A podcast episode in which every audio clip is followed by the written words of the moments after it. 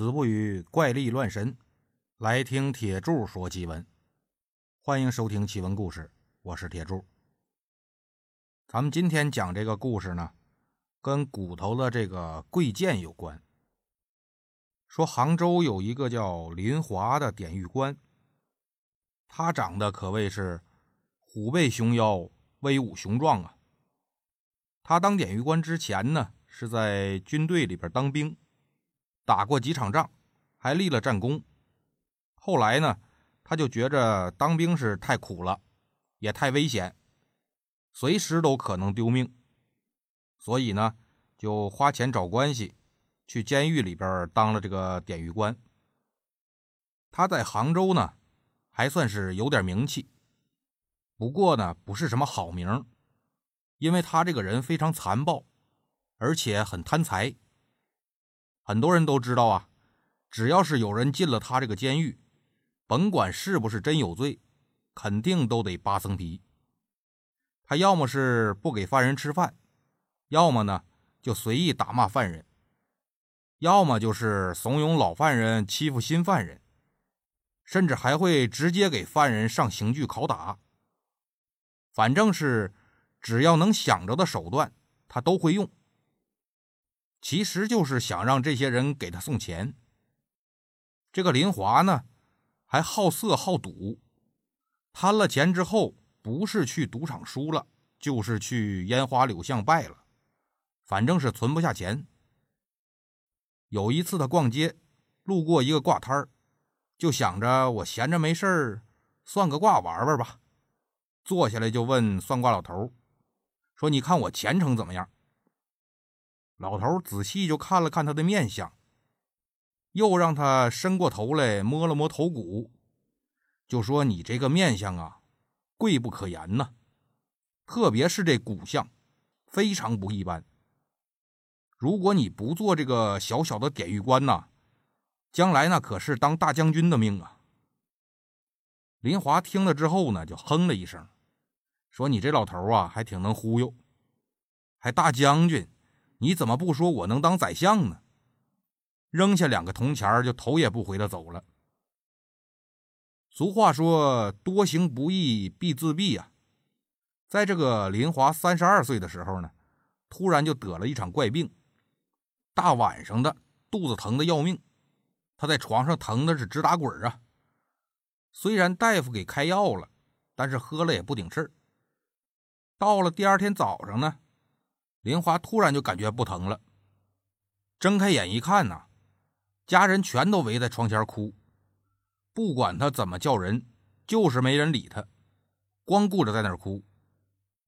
然后就有一个穿着青色衣服的人走进屋里边来，这人他以前从来没见过，而且他家里边人呐头也不抬，好像就根本不知道有这么个人进来。这个青衣人走到林华床前。从怀里边掏出一张公文，说：“林华呀，我现在奉命宣读对你的判决呀。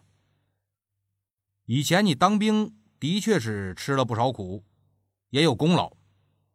那原本呢，你这骨相高贵，未来肯定是做大将军的料。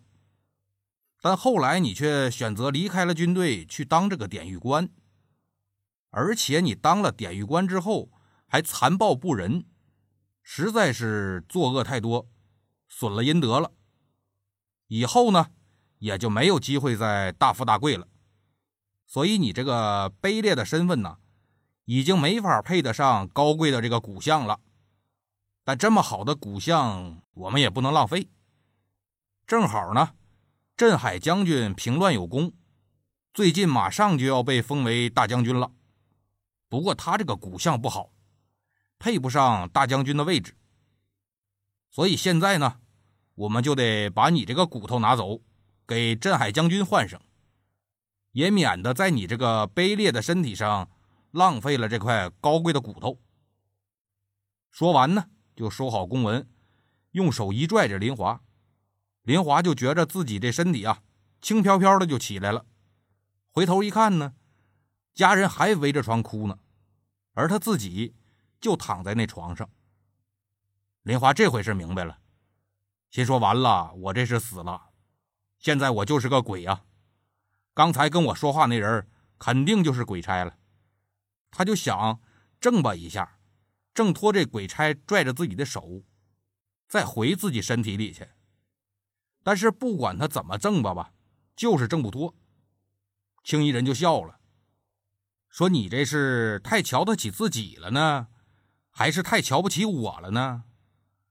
我都来了，还能让你回去吗？事儿没办完呢，你哪儿也别想去，老实跟我走吧。”林华也没招了，他就跟着青衣人呐，到了一个房子。进了屋之后呢，就看见一个穿白衣服的人，看他来了，就让他躺床上。这白衣人看着他，直摇头啊！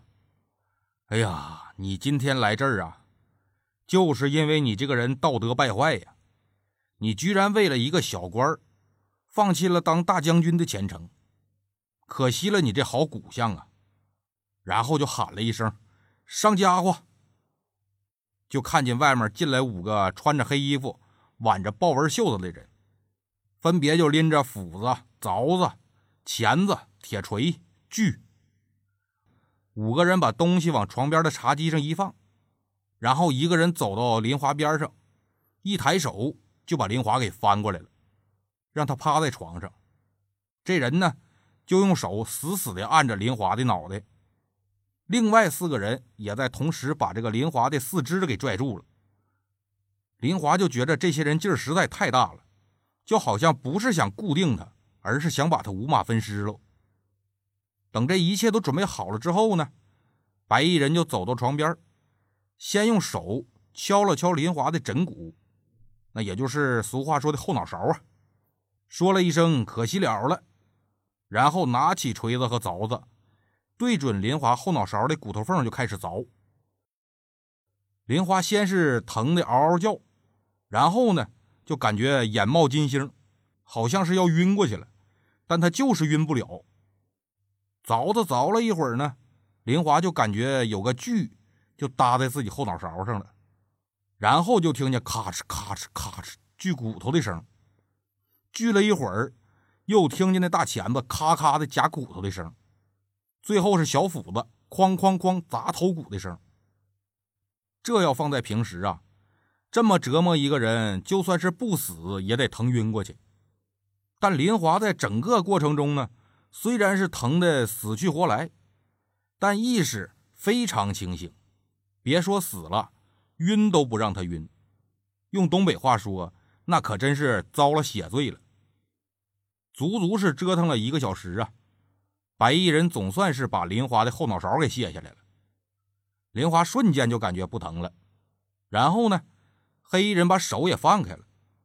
白衣人一拍着林华说：“完事儿了，起来吧。”林华站起来一看呢，不管是白衣人身上，还是自己的身上和床上，居然一点血都没有。这时候青衣人就又进来了，他跟林华说：“呀，我们呢，也不是白要你骨头，回头会给你一万钱做补偿。”说完呢，就出去了。白衣人就拉着林华往外走，边走边说：“我以前呢。”是汉朝的一个读书人，可以说是学富五车吧。本来是可以当大官的，但是为了一点蝇头小利，葬送了我的前程啊！死了以后呢，地府就安排我到这儿当了这么个专管给人换骨头的官其实被取出骨头来的也不止你一个人。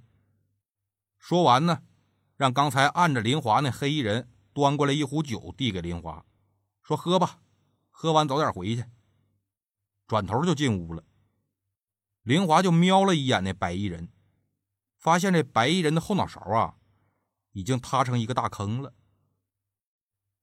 林华喝了几杯酒，就感觉昏昏沉沉的。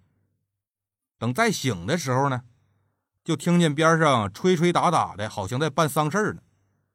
又听见一帮子人嚎啕大哭啊！他扑棱一下就坐起来了。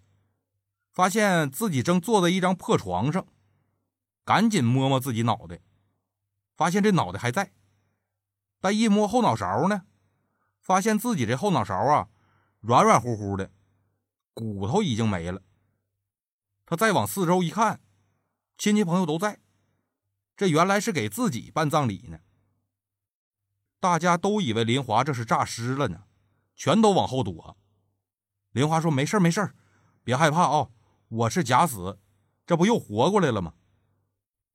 他家里有那个胆大的，壮着胆子就过来，又是探鼻息，又是摸身体的，总算是确认了这人没死。